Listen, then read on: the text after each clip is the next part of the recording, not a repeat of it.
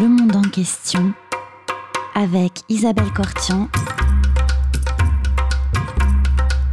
Comprendre le monde tel qu'il est et tel qu'il n'est pas. Bonjour à toutes et à tous et bienvenue sur Radio Cause Commune 93.1 dans le monde en question. Aujourd'hui, j'ai le plaisir de recevoir Nathalie Wolf, maître de conférence en droit public à l'Université de Versailles-Saint-Quentin en Yvelines.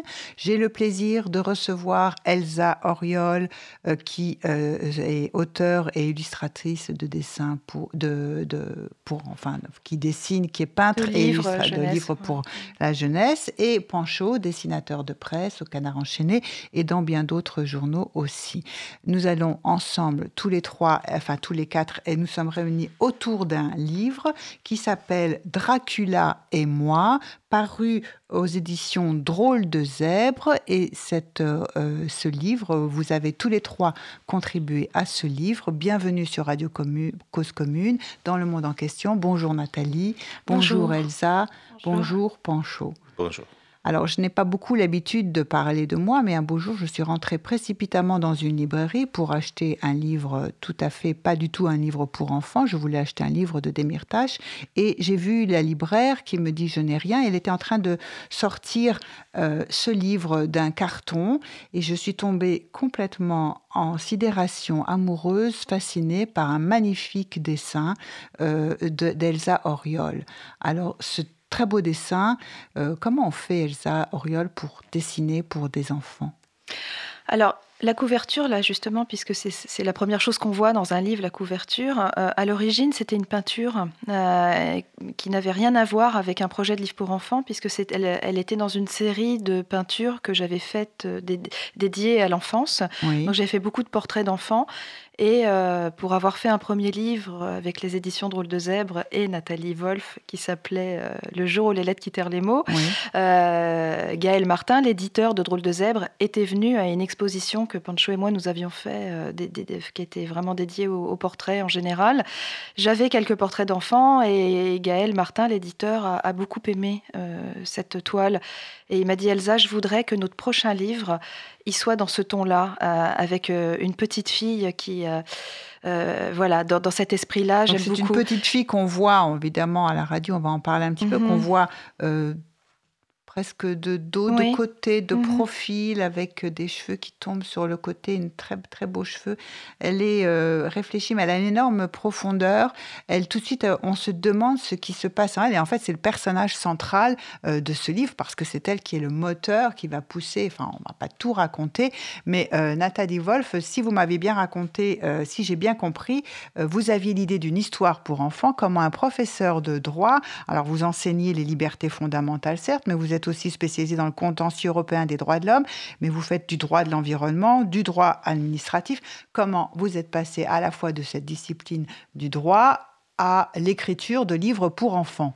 Alors comment? Je ne suis pas bien sûre de, de pouvoir euh, le dire, mais Oui. en essayant de, de réfléchir un peu et, et de, de partir d'un constat, j'ai envie de dire peut-être un peu euh, de manière... euh, sous la forme d'une pirouette que tous les chemins euh, mènent à la jeunesse, à l'enfance euh, à l'enfance.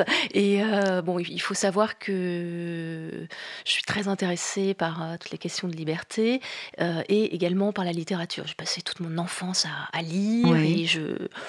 On en parlait avec Elsa et Pancho en, en venant tout à l'heure. Oui, je, ne peux pas me passer de lire. C'est ma première activité de littérature, de poésie, de théâtre. Et en réalité, je crois que tout cela forme un, un ensemble.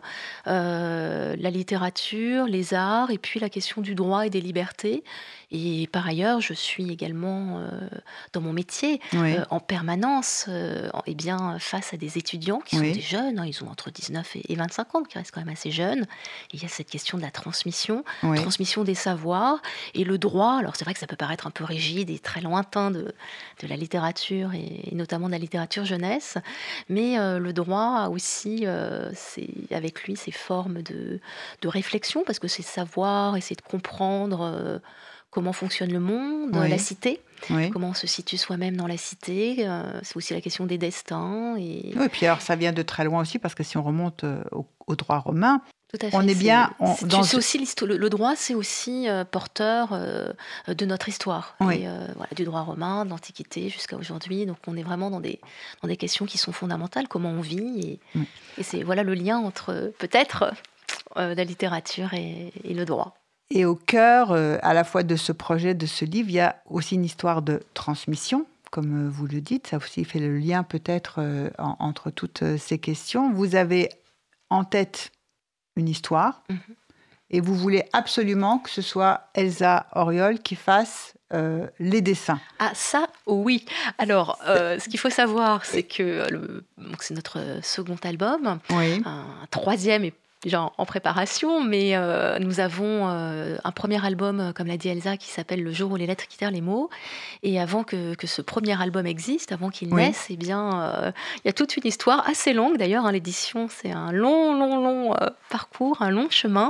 Et pour, bah, pour tout vous raconter, ça s'est passé, cette rencontre également, et vous allez, vous allez rire, puisque c'est à peu près ce qui, ce qui, ce qui nous est arrivé, dans une librairie. Voilà, les, les lieux les plus magiques qui existent, ce sont les, les librairies. Moi, je venais avec mon fils euh, dans cette petite librairie du 14e arrondissement, librairie de quartier, euh, voir Elsa en, en dédicace. dont je connaissais les, les livres et la, la beauté des, des illustrations, vraiment qui, qui moi aussi euh, me fascine, comme vous l'avez dit tout à l'heure. Et, et, et par la suite, j'ai proposé un texte à, à Elsa. Ça s'est pas fait tout de suite, ça a été long, hein, c'est un sacré parcours. Oui, parce que Elsa, au départ, ce texte-là, cette histoire-là, Le- le- lequel? Ah, le- Dracula? Le- oui, vous, vous êtes pas, vous vous sentez pas. Ah, alors, euh, j'aurais dit plutôt sur le jour où les lettres quittèrent les mots, parce que le jour où les lettres quittèrent les mots, c'est une histoire de lettres qui quittent les mots et qui veulent faire leur évolution, Ouais. et du coup, les humains ne peuvent plus communiquer. Ouais. Et je me je voyais pas du tout comment je pouvais illustrer ça. Enfin, Ouais. c'est, moi, je suis plutôt dans une émotion, euh, traduire des émotions humaines. Euh, voilà, donc les, les traduire au, travers de lettres. Là, j'avais dit au début à Nathalie, non, je me vois pas. Voilà, Nathalie a insisté, et puis finalement, vo- voilà, on a fait ce livre que, que j'adore en fait, parce que c'est bon. Enfin, on- on- je, ne vais pas non plus monopoliser pour parler de ce livre parce que c'est surtout de Dracula. Mais en fait, bon, pour, quand Dracula est arrivé, euh, j'ai- vous savez, pour pouvoir bien illustrer, il faut aimer le texte. Oui. Euh, Il y a des choses que je me verrais pas du tout illustrer. Il y a des fois des textes, on dit bah oui c'est pas mal, mais c'est pas c'est pas mon univers. Et là, ça collait complètement avec mon univers, c'est-à-dire que je, je fais il y, a, il y a beaucoup de livres, vous savez, donc on essaye de pas faire un livre de plus, Bah oui. mais on, ce qu'on veut, c'est faire un livre utile, et encore plus quand on s'adresse aux enfants. Euh, J'ai eu le privilège énorme de rencontrer une belle maison comme Kaléidoscope, l'école Oui. des loisirs, et euh, C'est vrai qu'il y a des livres magnifiques. Ouais, et j'ai- voilà, j'ai- j'ai- ça fait 15 ans que je travaille avec cette belle maison. Et eux, leur, leur, euh, leur but, c'est de faire des livres qui aident les enfants à grandir, à, à réfléchir sur les- des choses de la vie pour les, les aider à grandir. Euh, à passer certains caps, à surmonter certaines choses d'ailleurs. Et, euh, et quand on a un texte comme Dracula et moi, c'est exactement ça. C'est-à-dire que ça parle de la vie, ça parle de choses qu'on n'attend pas toujours dans la vie, qu'il faut surmonter. Et, euh, et en même temps, c'est plein d'émotions. Et là, c'est vraiment, c'est un cadeau quand on a un texte comme ça. Voilà, donc euh, là, oui, on dit oui tout de suite. euh, Oui, alors c'est intéressant parce que vous dites oui tout de suite et vous parlez d'un texte et, et comme si effectivement le dessin va coller au texte. Et là, quand on voit la couverture, on, le, tout d'un coup, le, enfin, ce qui attire le regard, c'est le dessin qui a la priorité, Ouais. qui passe devant le texte. Mhm. Et d'ailleurs, l'éditeur euh, a, a voulu euh, vraiment nous, nous faire travailler de nouveau ensemble parce qu'il a, il a, il a trouvé que les dessins d'Elsa, peinture d'Elsa étaient sublimes. Et il faut quand même peut-être le préciser, euh, cet éditeur est aussi un éditeur d'art. Donc vous voyez, c'est Oui. pas pour Oui, rien. Il, oui, édite- il édite beaucoup de livres d'art, travaille avec un certain Donc nombre de, le dessin de couverture, c'est un tableau au départ. hein. Voilà, c'est ça. Et donc il y a, il y a aussi ce travail euh, avec l'éditeur et avec Gaël Martin et cette volonté de, ben, de nous associer. Bah, euh, le, le tableau existait même avant que je te rencontre. Euh, Oui. Voilà, c'est une toile que j'avais peinte en 2010, je crois, euh, bien avant de savoir que je ferais des livres avec Nathalie Wolf, qu'on se rencontrerait un jour. Et, euh, et bon, comme l'éditeur aimait ce livre et que l'histoire, euh, l'histoire de cette petite fille que Nathalie a écrite, vraiment, vraiment in- indépendamment de la toile, hein, euh, de cette toile, euh, j'ai dit à l'éditeur, mais en fait, le personnage, on l'a. Vous aimiez cette toile, on a déjà la couverture, et tout est parti de cette toile. et en plus, il se trouve que Bon, Nathalie, je, voilà, je, me permets de dire quelque chose, mais c'est inspiré quand même de l'histoire familiale de ah Nathalie. on allait y venir. Et, la, petite fille me fait penser à, la, petite Nathalie. voilà. Donc on, a, voilà, c'était tout était fait pour que, voilà, à partir de cette toile, de l'histoire de Nathalie, il n'y avait plus qu'à décliner, euh, voilà, le personnage euh, de la couverture, euh, voilà, pour l'adapter aux mots de Nathalie. Alors, Nathalie, c'est quoi cette histoire qui inspire cette histoire? Quelle est votre histoire et comment, dans quelle mesure vous transmettez vous aussi quelque chose de votre propre expérience personnelle et familiale dans ce livre? Alors c'est l'histoire d'une petite fille qui part sur les traces euh, de ses grands-parents. Ses grands-parents ont vécu dans un pays, alors on ne sait pas lequel, il n'est pas nommé. il n'est pas nommé. Euh, il, y a juste euh, Dracula qui peut nous donner des idées. Qui peut donner des idées, mais Dracula, il est, il est appréhendé plutôt comme une image, une métaphore de, de, la tyrannie, du tyran. Oui. bon, c'est vrai qu'il est très marqué quand même, le, Dracula, en effet, dans le pays, mais on, on a essayé d'avoir un, un, message universel. Et donc, la la petite fille part donc euh, sur les traces de ses grands-parents. Ses grands-parents viennent d'un pays dans lequel euh, il y avait donc des Dracula, des tyrans, et ils ont été obligés de fuir ce pays. Et donc elle va partir sur, le, sur leurs traces, et notamment et en particulier à la recherche d'un manuscrit qui avait été laissé par le grand-père. Le grand-père avait écrit un livre, il n'avait pas pu emporter ce manuscrit avec lui, il l'avait abandonné dans, sa fuite et dans son exil. Donc il y a une histoire, euh, si vous voulez, d'enquête, de quête, aller sur les traces d'eux, de transmission familiale, de voyage aussi, c'est un, livre sur le voyage, et de et puis de, questions de la tyrannie, de la démocratie, de la liberté et du pouvoir magique des livres, parce que le, livre, dans le livre, joue un rôle euh, particulier. Et alors c'est vrai que les, les toiles d'Elsa ont cette particularité de, d'avoir à la fois de la, de la douceur, donc qui, traduit l'enfance et moi qui était vraiment importante pour moi, comment dessiner l'enfance avec toute cette douceur-là. Il y a une profonde douceur et en même temps on sent déjà l'être euh, complètement autonome, enfin la petite personne qui, qui, fait son bout de chemin. Et ce qu'il y a d'extraordinaire aussi dans ce livre, dans ces dessins, enfin ce mariage du livre et du dessin du texte, c'est que euh, c'est la petite fille qui va pousser euh, sa famille, ses, ses, parents à aller voir euh, le lieu d'où viennent ses grands-parents et son mhm. grand-père en particulier. C'est elle qui va qui est enfin qui est le personnage central qui est le moteur euh, qui est le moteur mhm, mhm. Oui, c'est ça. Une petite fille avec toute sa douceur et en même temps, il y a un petit peu de bah, la violence, la tyrannie, la force. Et ça aussi, Elsa, elle, elle sait passer de, de, la douceur à la violence et à la force, comme ça qu'on sent dans quelques toiles où on voit Dracula apparaître, quelques petits moments un peu plus un peu moins doux. Et bah, c'est cet alliage de douceur et de, de puissance, de force qui, qui, me, moi, qui me plaît beaucoup dans les, dans les dessins qu'a fait Elsa et qui me semble vraiment répondre aussi à ce que euh, je crois euh, avoir voulu essayer de dire dans, dans le texte, dans l'écriture. Bah, c'est aussi un texte où on est à la frontière d'un cauchemar quand même. Euh, euh, voilà, il y a cette petite fille qui représente l'avenir, euh, l'espérance, euh, et, comme beaucoup d'enfants qui sont issus d'une famille qui ont vécu des tragédies, l'enfant représente l'espoir et la, reconstruction, l'avenir. Donc cette petite fille qui est déterminée, qui porte en elle ce passé, elle a cette détermination justement de euh, de, de, transmettre euh, dans, dans, quelque chose qui va, qui va aller vers la lumière. Oui. Euh, voilà. Donc on est, on, on est vraiment à la frontière de quelque chose qui peut basculer dans le cauchemar, qui a été le cauchemar, mais qui va euh, vers le rêve, qui, qui s'ouvre. C'est pour ça que l'image finale est, est, presque un peu, je l'ai faite un peu euh, Disney, quoi. je veux dire, euh, voilà, parce que. elle est porteuse d'espoir. Ouais, elle est porteuse d'espoir. C'est un livre, oui, qui, qui est porteur d'espoir, enfin, je l'espère, et qui dit aux enfants, enfin, qui essaie de dire aux enfants, voilà, ça, la tyrannie, ça peut exister. il peut y avoir des, des hommes très méchants, mais nous sommes les garants de ces libertés vous, les enfants, vous êtes les garants de ces libertés et euh, bah, de ce monde euh, heureux dans lequel nous, nous, avons la possibilité de vivre. Oui, alors on est dans une problématique de transmission, mais en même temps, on a l'impression que du fait que la petite fille, elle est, elle est complètement le moteur, qu'elle a déjà reçu ça Elle, elle, comprend qu'enfin, bon, de toute façon, on elle disait bien la liberté ouais, ouais. indivisible et c'est effectivement l'attribut humain.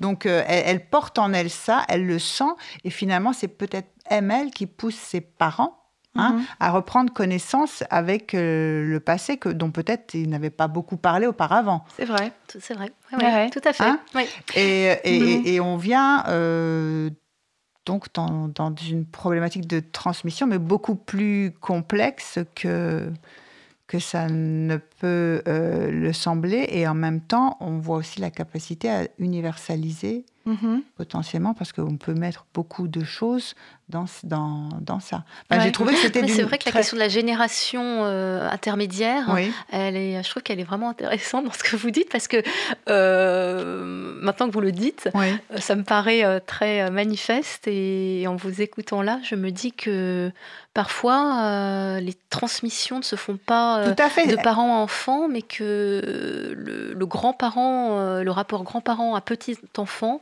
peut être un autre moyen de, de dire des choses qui n'ont pas pu être dites de grands-parents à parents. Exactement. Oui, des fois ça saute une génération.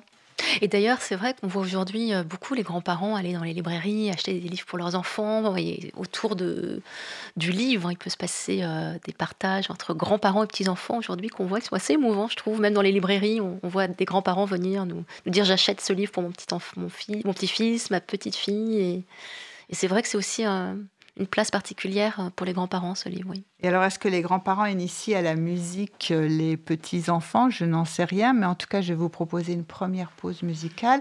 Elsa Auriol, vous nous proposez quoi comme ah, morceau? euh, alors, Libertango, oui, vous m'avez dit, je... parce que vous aimez beaucoup. Bah, j'adore, j'adore le tango. Je trouve que c'est justement... Euh, c'est une musique qui, pour moi, parle de passion. Euh, oui. Voilà. Et nous, c'est un peu aussi le sens de nos métiers, c'est de le faire avec passion. Ouais. Euh, donc le tango est vraiment ça, ça, ça génère beaucoup de, de passion. Et, et puis bah, Libertango, enfin, le titre était vraiment un cadeau pour bah oui, euh, le, notre on sujet. de liberté Ouais. et comment Mhm. apprendre euh, Ouais. aux enfants à aimer et apprécier les libertés. Libertango de Astor Piazzolla, nous écoutons.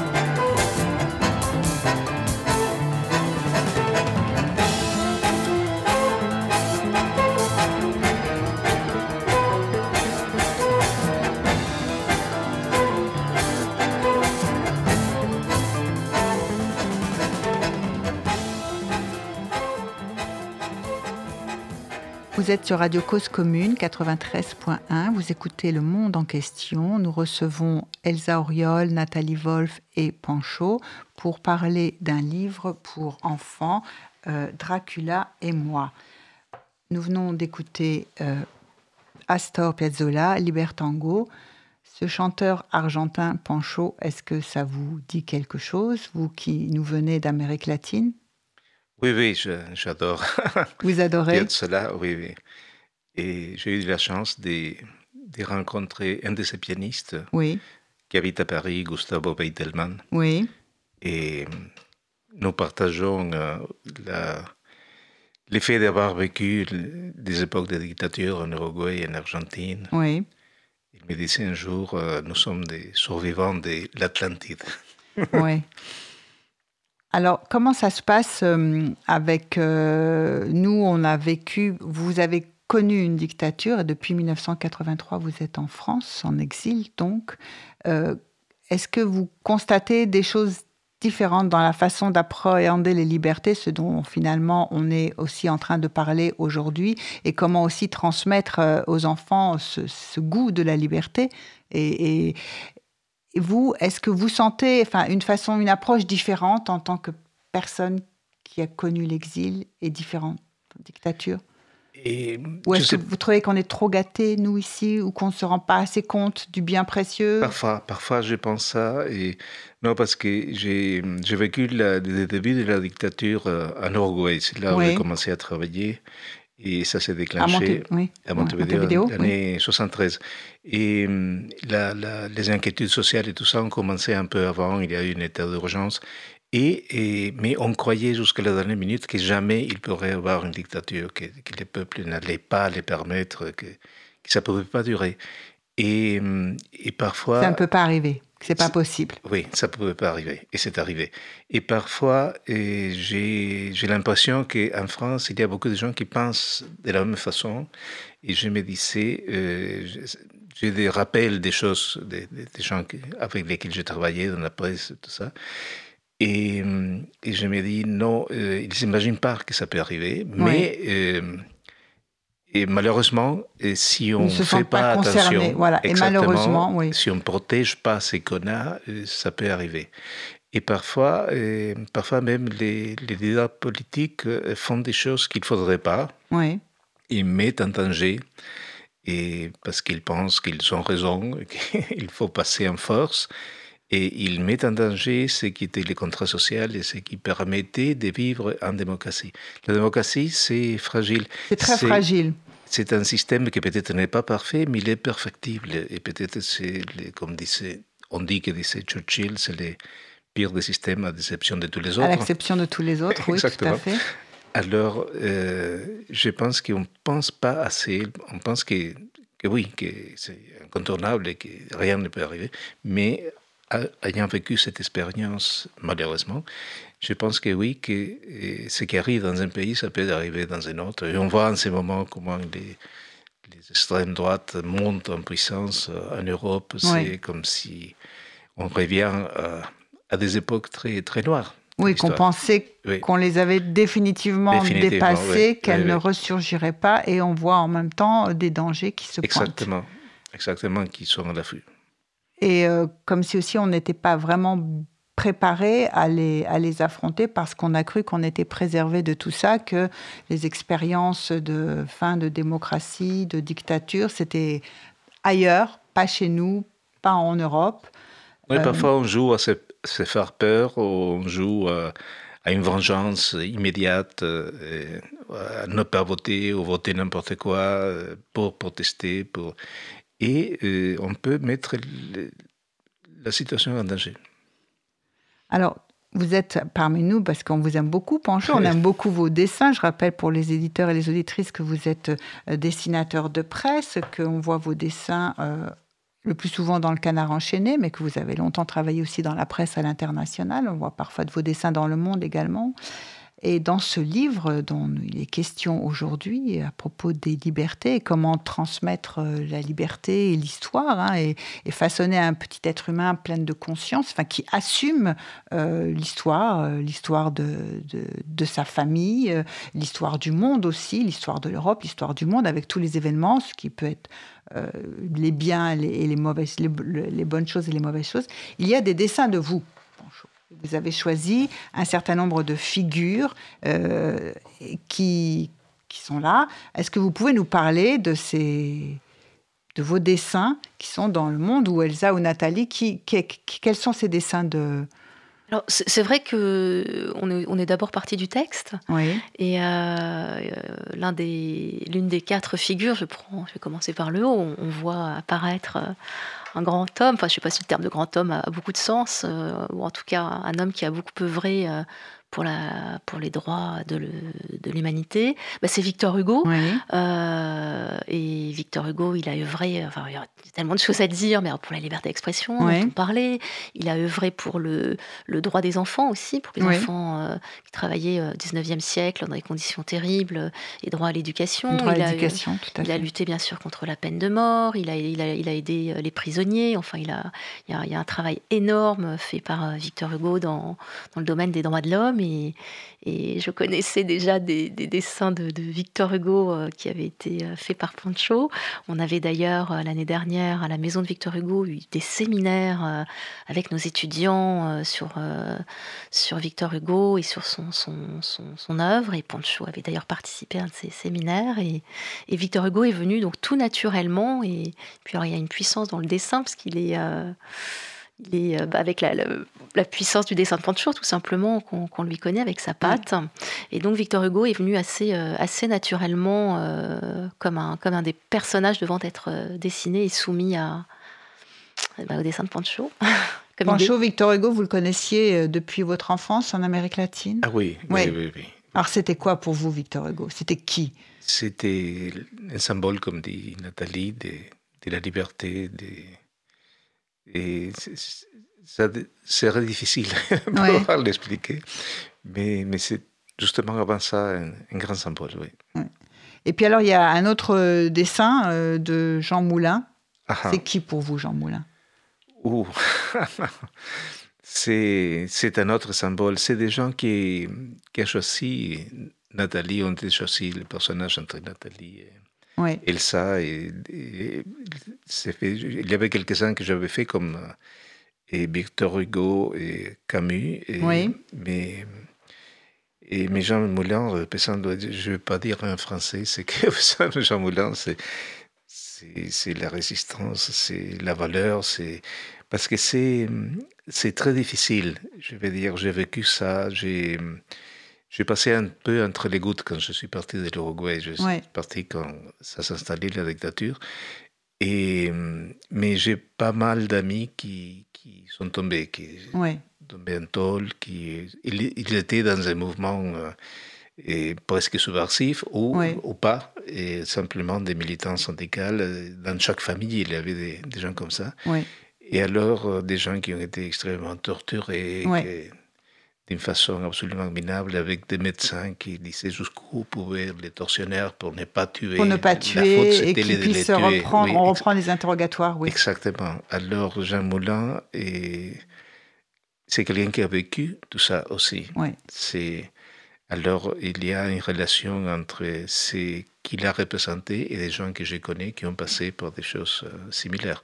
C'est-à-dire que ça me touche spécialement de ce côté-là. C'est comme si c'était un ami qui avait passé par euh, oui, c'est pour ça que je vous demandais.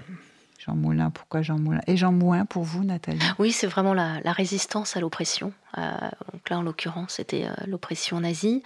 Et euh, c'est vraiment, le, pour moi, la figure même du, du résistant. figure très, très symbolique, oui. Elsa?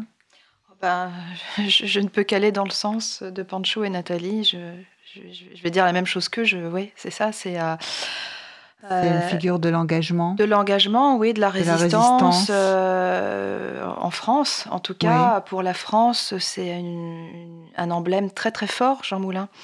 Et c'est pas Il a fait des très beaux dessins d'ailleurs, c'est pas tellement connu. Ça. Ah, ouais, ça j'ignorais. Ah oui, Mhm. moi aussi je le savais pas. Mhm. Et, et puis c'est aussi celui qui, qui résiste, qui s'engage, euh, Mhm. qui n'a pas peur de perdre euh, sa vie pour défendre des libertés qu'il place au-dessus de tout, mais qui pense à demain aussi, parce qu'il construit aussi ce qu'on a appelé le programme de, du Conseil national de la résistance, c'est qu'il pense aussi à l'avenir et à demain. Comment, après, on va, on, va, on va dépasser le nazisme, vaincre euh, Hitler, et comment euh, aussi on va rebâtir le monde après. Ça me paraît aussi très important dans... Et justement, ouais, dans- je sais, ouais, je sais pas si les, les- les enfants, bien sûr, ou les jeunes en général, euh, mesurent à quel point euh, tout ce qu'on doit à ces gens-là, qui Oui. se sont, qui ont pris des risques énormes pour qu'on puisse aujourd'hui euh, être libre, euh, euh, dire ce qu'on pense. voilà, on doit beaucoup à Jean Moulin et à, à tous ceux qui ont, euh, qui ont œuvré dans ce sens-là. Oui, parce que c'est vrai Mhm. que les libertés, les droits euh, qu'on a aujourd'hui, Mhm. euh, c'est aussi l'œuvre d'hommes et de femmes qui n'ont pas eu peur, qui ont eu du courage. hein. c'est une vaste question, la question du courage, mais c'est vraiment des hommes et des femmes qui les ont portés. Et heureusement, il y en a quand même aussi encore aujourd'hui des hommes et des femmes qui sont courageux, mais ceux-là, en tout cas, méritaient d'être euh, d'être un peu célébrés. Euh, c'est pour ça qu'on a, qu'on a voulu les, les faire connaître aussi aux enfants. Alors parmi tous ces dessins, il y a...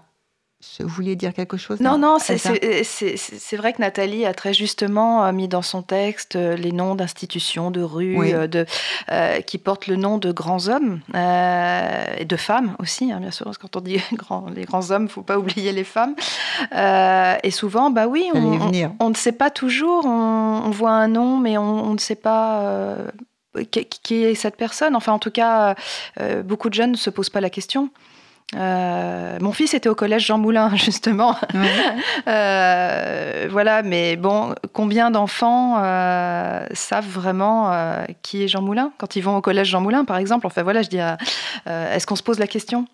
Voilà, donc c'est bien aussi, ce, ce livre est aussi utile pour rappeler ça que les rues qui portent des, des- des noms illustres sont aussi des gens qui nous ont permis aujourd'hui de, de vivre librement dans une liberté qui, euh, qui voilà, enfin, rien n'est acquis. C'est ça qui est terrible. là. C'est que voilà, on parlait de la fragilité de la démocratie, c'est que ce qui est ce qui arrive à ses grands-parents là dans ce livre. Les grands-parents de Nathalie euh, n'imaginaient pas non plus que ça pouvait basculer.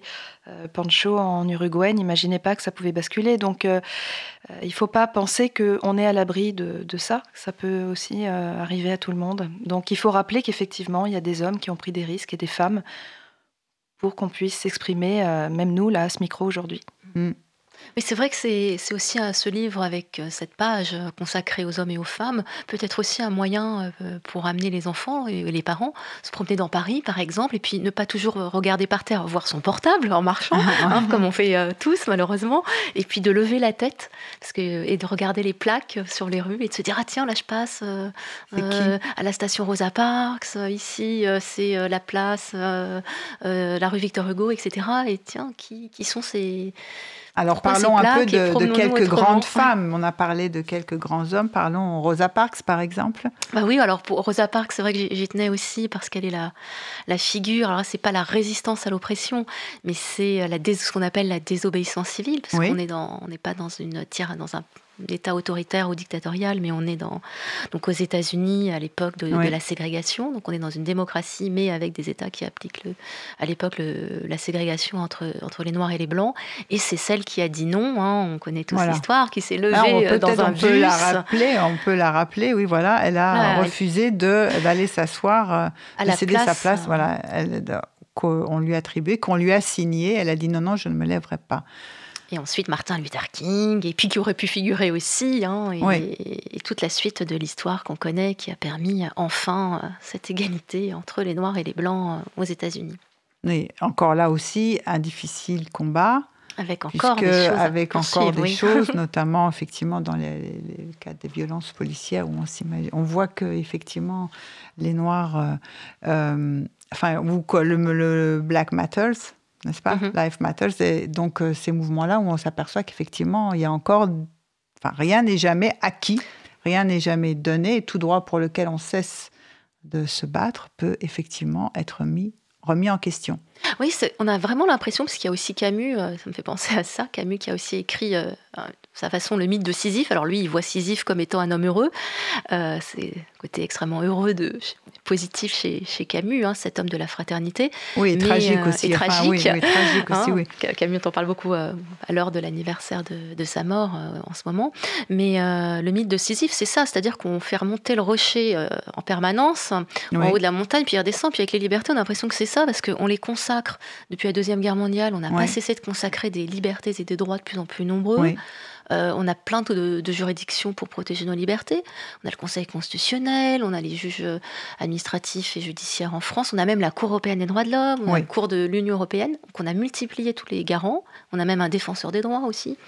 Euh, et pourtant, on se rend compte qu'on a beau les monter, les, monter les, libertés tout en haut de la montagne, il faut à chaque fois recommencer.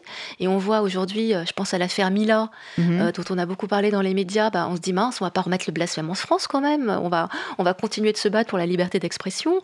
Euh, on voit dans les arts, euh, euh, que ce soit le théâtre, le cinéma ou les, la peinture, la littérature, on, voit bien que ça devient un petit peu difficile parfois d'avoir cette liberté d'expression consacrée. Et donc on peut s'inquiéter aussi. On sent un changement d'époque. oui, donc on, on, a tout intérêt à continuer d'œuvrer pour la protection de ces libertés-là. Pancho, vous êtes dessinateur de presse. Comment vous vivez tout cela? Est-ce que vous vous posez des questions quand vous dessinez, puisque vous avez fait toutes sortes de, dessins, mais oui, que... Hum, je, je me toujours posé des questions. Et j'ai fait ce métier depuis très longtemps. Oui. Et, et puisqu'on parle de... Et dans différents pays, oui, et pour différents, journaux dans le monde. Exactement. Et non, et puisqu'on parle de l'actualité, je crois que justement quelque chose a basculé avec les massacres de Charlie Hebdo en, 2015. Mhm. J'ai dû donner un témoignage ce jour-là parce qu'un de mes collègues proches, Cabu, euh, avec lesquels on travaillait au Canard, même s'il travaillait aussi à, Charlie, Hebdo, a, a, été tué. Je voulais témoigner et et je me souviens, j'ai ressenti, je continue à ressentir, qu'on entrait dans un cauchemar parce que. Et, et je ne m'attendais pas à ça. Je crois que personne ne s'attendait à une chose euh, comme ça. Et, à partir de là, je, on m'a demandé plusieurs fois si je m'auto-censurais. Et, et je dis non, et parce que en Uruguay, j'avais la pratique déjà, avant la dictature, il y avait l'état de siège, sur lequel euh, Costa Gabras a fait un film. C'était en Uruguay, justement. Et, et je m'étais habitué à arriver aux limites de ce que pouvait être dit sans que les journaux soient fermés. C'était pas seulement moi qui pouvais être ou fermé ou emprisonné, directeur de presse. Alors j'étais arrivé à la conclusion avec mes confrères de l'époque qu'il fallait tout dire, mais qu'il fallait chercher la façon de le faire. Et on est arrivé au Brésil, dans la dictature brésilienne, les dessinateurs étaient arrivés aussi. C'était arrivé à une complicité avec les lecteurs, que les lecteurs pouvaient euh, comprendre en tes lignes ce que ce qu'on voulait dire. Et on l'a dit jusqu'à la fin. Aujourd'hui, c'est même un peu plus compliqué parce qu'il y a des sujets qui sont devenus des sujets tabous. Oui. Et on ne doit pas accepter que ce soit des sujets tabous, mais il faut savoir comment les traiter et ne pas euh, se donner gratuitement non plus à n'importe quel type de haine ou de représailles, mais il ne faut pas abandonner, il ne faut pas se taire, il ne faut pas renoncer à la liberté. Parce que si on renonce, alors c'est on est foutu, on est foutu tous. Personnellement et la société. Oui, mais c'est très intéressant, euh, Pancho, parce que vous parlez de savoir comment la complicité qui peut vous unir à vos lecteurs. Est-ce que euh, cette complicité-là, elle est imaginable et perceptible quand il y a effectivement une société qui est organisée, qui est politisée? Elle est peut-être plus difficile euh, à mettre, enfin à, imaginer et à, faire vivre quand euh, les gens sont beaucoup plus séparés, un peu, enfin quand il y a beaucoup plus d'individualisme, beaucoup moins de sens collectif. Exactement, oui, oui, oui. Et c'est, c'est peut-être une des perversions des, des réseaux sociaux actuellement. Oui. Et cette division, ces fragments de la, des, des gens. C'est-à-dire, et, et je ne suis pas contre les réseaux sociaux, je crois qu'ils sont une partie positive, mais ils ont une partie sombre. Et une des difficultés pour un dessinateur, par exemple, des Oui. de presse, c'est que auparavant on faisait un dessin et on savait à peu près à qui ça allait arriver. Aujourd'hui, on ne sait pas, parce Ouais. que ça peut être arrivé dans un autre pays où euh, les contextes et les codes sont différents. Les codes et- sont et différents, les peut cultures sont mal compris, différentes, peut être- euh, oui, oui, mal oui. interprétées, voilà. Alors là, on doit faire attention aussi. Et tout ça, c'est assez dangereux. C'est-à-dire, et on pense que tout ça apporte de, la liberté, et non, c'est justement, ça met un, ça Ça fragilise en la apporte liberté. et en même temps, oui. ça la fragilise. C'est toujours oui, cette oui. euh, ambiguïté ou ambivalence euh, de, de Oui, oui. certains La façon facteurs dont de ça peut progrès. décla- déclencher la haine, c'est quelque chose qui m'étonne et qui me fait peur quelque part. Mm. Pas parce que c'est déclenché contre moi, mais je veux dire parce que on, on a, on est arrivé à un, un type de société, on va vers un type de société et que qu'on n'imaginait pas, sauf dans les livres de science-fiction, Ouais. mais, mais il est en train de s'installer. Elsa, vous avez peur? Euh, oh ben, oui, on voit que les choses évoluent et euh, qu'elles évoluent pas forcément comme on les avait imaginées quand on était jeune, euh, beaucoup plus jeune en tout cas. On a des rêves de société quand on est jeune. Voilà, d'une harmonie, en, tout cas, euh, entre les êtres. Et on se rend compte, euh, en avançant dans l'âge, que cette harmonie, elle est souvent malmenée. Euh, voilà, et qu'il faut essayer de, gérer ça au mieux et que, et que oui, les choses, des fois, tiennent à un fil. Voilà. Oui, c'est vrai qu'on on assiste quand même aujourd'hui à, à une société qui, qui- se fragmente, où chacun revendique euh, un certain nombre de droits à, toujours plus importants. Et je crois que, enfin là où je m'inquiète euh, un peu, je dois le dire, même assez, euh, c'est que c'est de voir que à force d'avoir des revendications parcellaires, communautaires, eh bien, on oublie ce qui permet de faire société. Alors, on pourrait dire, enfin, fameux vivre ensemble. Ouais. Et je crois que la vraie question aujourd'hui qui se pose, euh, c'est la suivante. Euh, bien sûr, reconnaître les différences, c'est ce qui fait la, la richesse d'un pays. Et heureusement que, que toutes ces différences euh, existent Ouais. dans, notre, dans notre pays, qui est un, un pays d'intégration, traditionnellement d'intégration. Donc, nous avons besoin absolument de ces différences, sans perdre de vue, euh, eh bien, ce qui fait ce qui fait commun, ce qui permet euh, euh, à tous euh, eh bien, de, de, faire peuple en somme et, et d'avoir encore une unité. Donc il faut réussir à trouver cet équilibre qui est extrêmement complexe à, trouver. On voit bien aujourd'hui que c'est ça la difficulté. Euh, alors il y a, y, y y les grands principes, il y a les grandes libertés, il y a aussi le principe de laïcité euh, euh, euh, qu'on n'a pas encore évoqué, pour lequel bien sûr Victor Hugo s'est battu. Victor Hugo était très croyant, il croyait très fortement en Dieu, mais il a par exemple œuvré pour la séparation des églises et de l'État, euh, tout en, étant lui-même un, fervent croyant. Mais c'est peut-être ça qui a permis aussi ce principe de, de laïcité, de faire en sorte que nous puissions vivre tous ensemble. Et c'est peut-être aussi ça qui est très fragilisé aujourd'hui et, et qui mérite qu'on y redonne un peu de... Oui, D'importance. mais euh, s'il y avait des, des liens, ils sont aujourd'hui distendus. Et on voit bien que tout ce qui devait faire du collectif a Mm. été petit à petit euh, renié, a disparu. euh, Et oui, c'est peut-être pour ça qu'il ne faut pas céder aux, parfois aux tentatives euh, euh, assez dangereuses et tyranniques euh, qu'on peut voir poindre aujourd'hui. hein, diverses formes de radicalité. Tu as parlé de certaines radicalités tout à l'heure, Pancho, venant de, l'extrême droite. Puis il y en a d'autres qui sont des radicalités religieuses assez inquiétantes. C'était l'affaire de la petite Mila tout à l'heure. et puis, oui, on peut être assez inquiet, notamment aussi des propos étonnants de la, ministre de la Justice sur ce sujet. D'un point de vue, moi, en tant que juriste, j'ai été assez étonnée de ces, propos.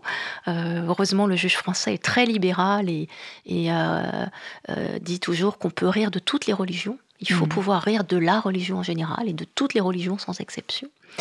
Et euh, donc c'est peut-être ça qui nous sauvera aussi, euh, continuer de rire de tout et de pouvoir s'exprimer sur tout. Euh, Alors je, vous propose une pause musicale justement Libertad de Clara Essay.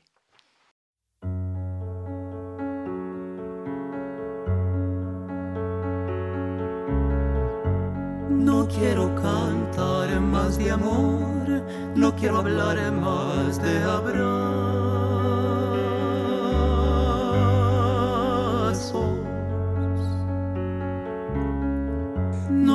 tengo miedo del desierto, de las luces lejanas, de las noches más negras y del mar sin color. Quédate. En el silencio nace el sol y del silencio nace el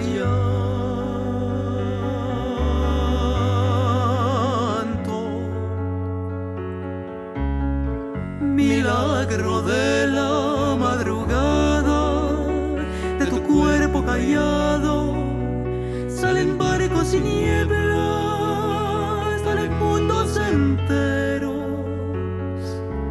Quédate.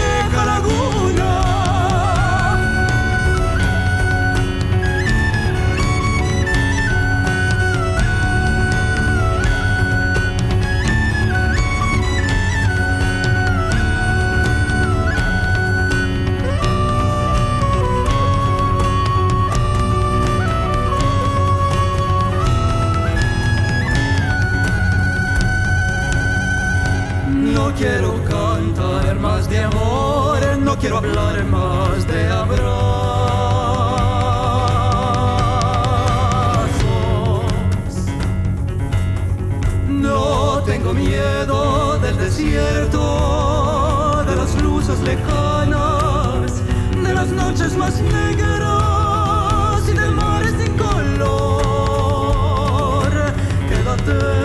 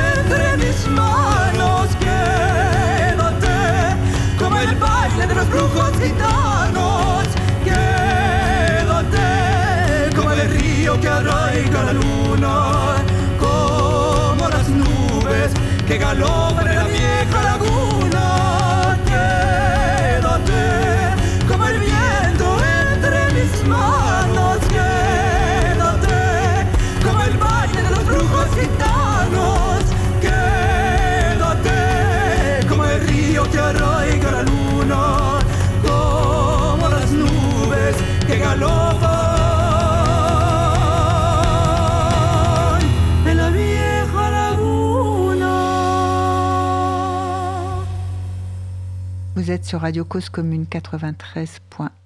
Vous écoutez Le Monde en question. Nous recevons Nathalie Wolf, Elsa Auriol et Pancho à propos d'un livre pour enfants, Dracula et moi, paru aux éditions Drôle de zèbre. Pancho, est-ce que euh, vous avez déjà euh, dessiné pour des enfants? Oui, ça fait très longtemps. C'était quand j'habitais le Venezuela. Oui. Après l'Uruguay, j'étais parti en Argentine. Après, j'ai vécu au Venezuela avant de venir en France. Et on m'a proposé un livre qui, que je fais. Et, que- Oui. et c'était, c'était très étrange. L'idée n'était pas à moi, mais je suis joué le jeu avec l'idée. C'est un livre où il fallait présenter des situations euh, un peu qui pouvaient stimuler un enfant à finir euh, l'illustration, c'est-à-dire l'illustration était incomplète. Et ça, ça donnait envie de faire quelque chose pour donner sens à ça. Et chaque enfant donnait une solution différente. Et Avec euh, son imagination, ça faisait marcher l'imagination Ex- de l'enfant. Qu'on mettait Merci. en marche. Ouais. Exactement. Et, et c'était une belle expérience parce que après, euh, ça m'a permis de voir les réactions des enfants et en même temps, ça, ça m'a fait penser, ça m'a rappelé que ce que je faisais dans les dessins de presse pouvait être euh, interprété de façon complètement différente.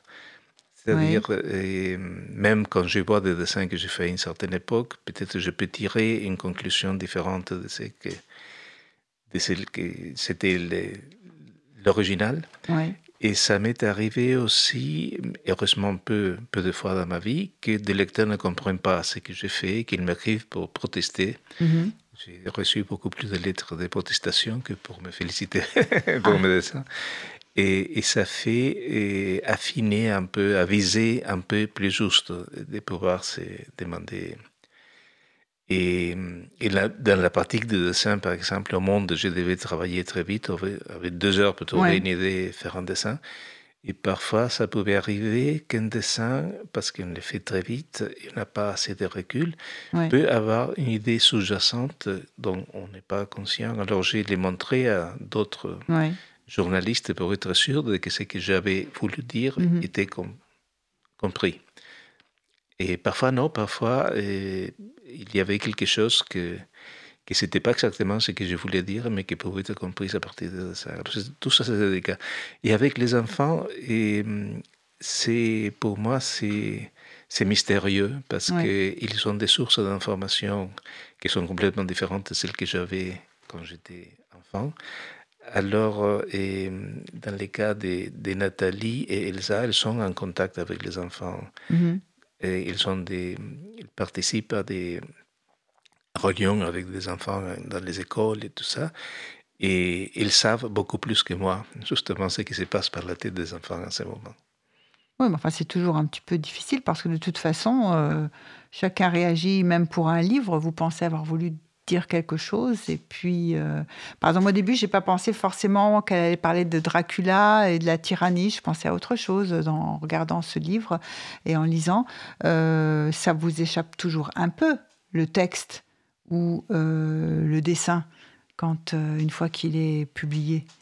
Exactement. Ça ne Il a vous sa appartient propre plus. oui. Tout à fait. C'est exactement comme la peinture. Euh, Oui. Une fois qu'on a peint, qu'on expose, euh, bah, ça appartient à celui qui le regarde, en fait. hein. C'est- Et les gens projettent des choses d'eux-mêmes sur, euh, sur une peinture. Enfin, ça, je le vois dans le cas des ex- d'expositions.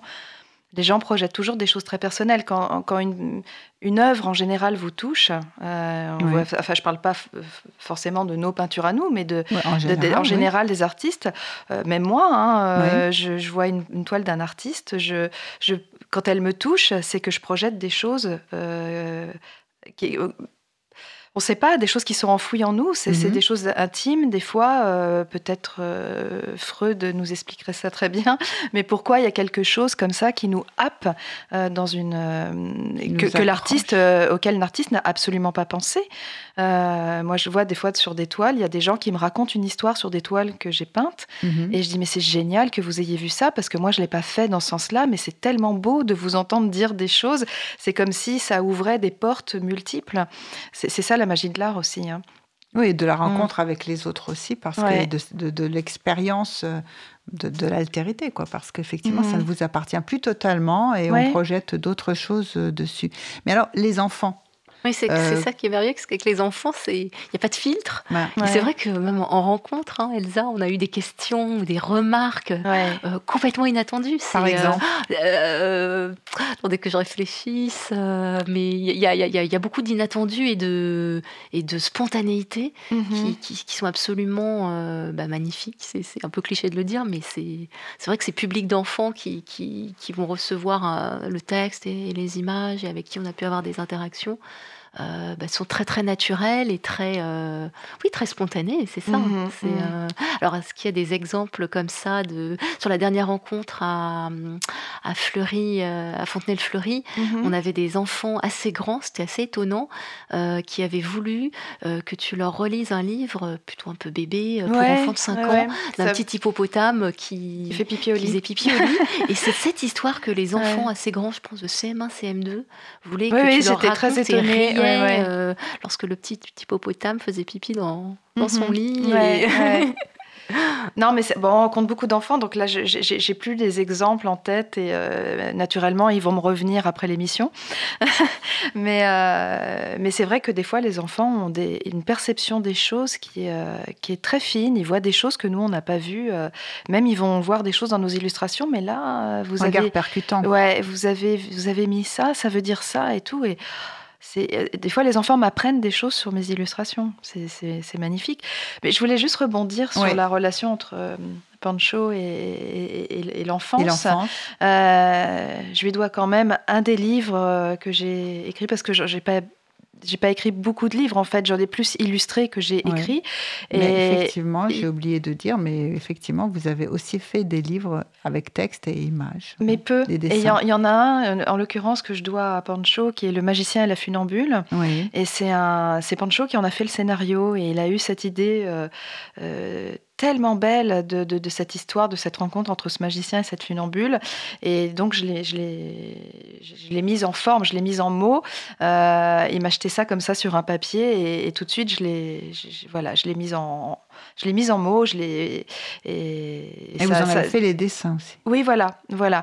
Euh, mais donc voilà, Pancho, des fois, est euh, aussi des, des- une sensibilité euh, vraiment. euh, il, enfin, il comprend euh, aussi très bien l'enfance, même si c'est pas forcément son domaine. Il est plus dans, dans un domaine qui s'adresse aux adultes, mais il a aussi cette sensibilité de l'enfance. Et, et ce- même sur d'autres livres que je peux faire, où je pense à la. Une danseuse ne porte pas de lunettes. c'est lui qui m'a soufflé l'idée de la couverture. Ah, ah. Voilà, donc il est. bravo. voilà, donc.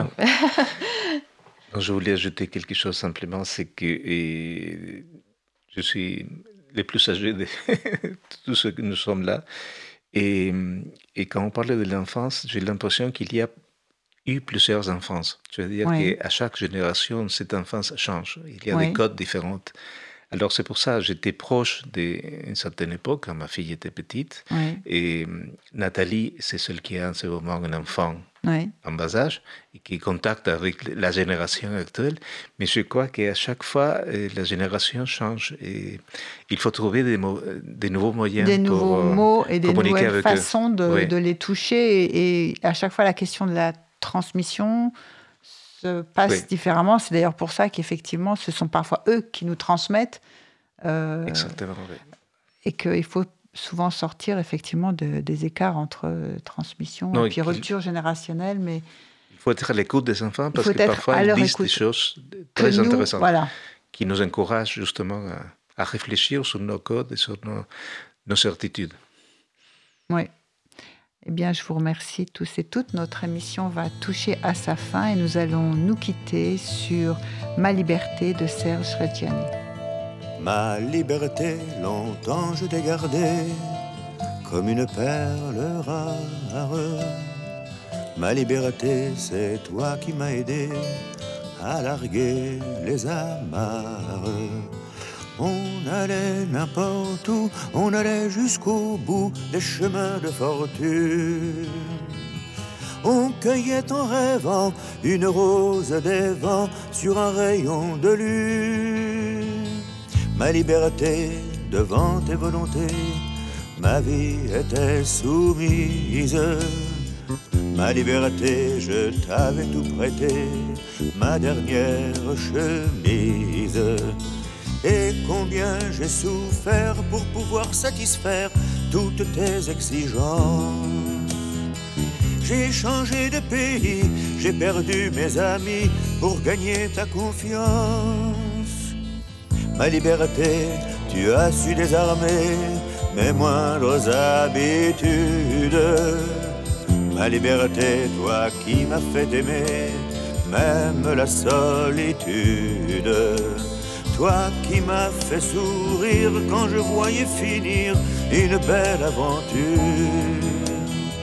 Toi qui m'as protégé quand j'allais me cacher pour soigner mes blessures. Ma liberté, pourtant je t'ai quitté une nuit de décembre. J'ai déserté les chemins écartés que nous suivions ensemble. Lorsque sans me méfier, les pieds et poings liés, je me suis laissé faire. Et je t'ai trahi pour une prison d'amour et sa belle geôlière.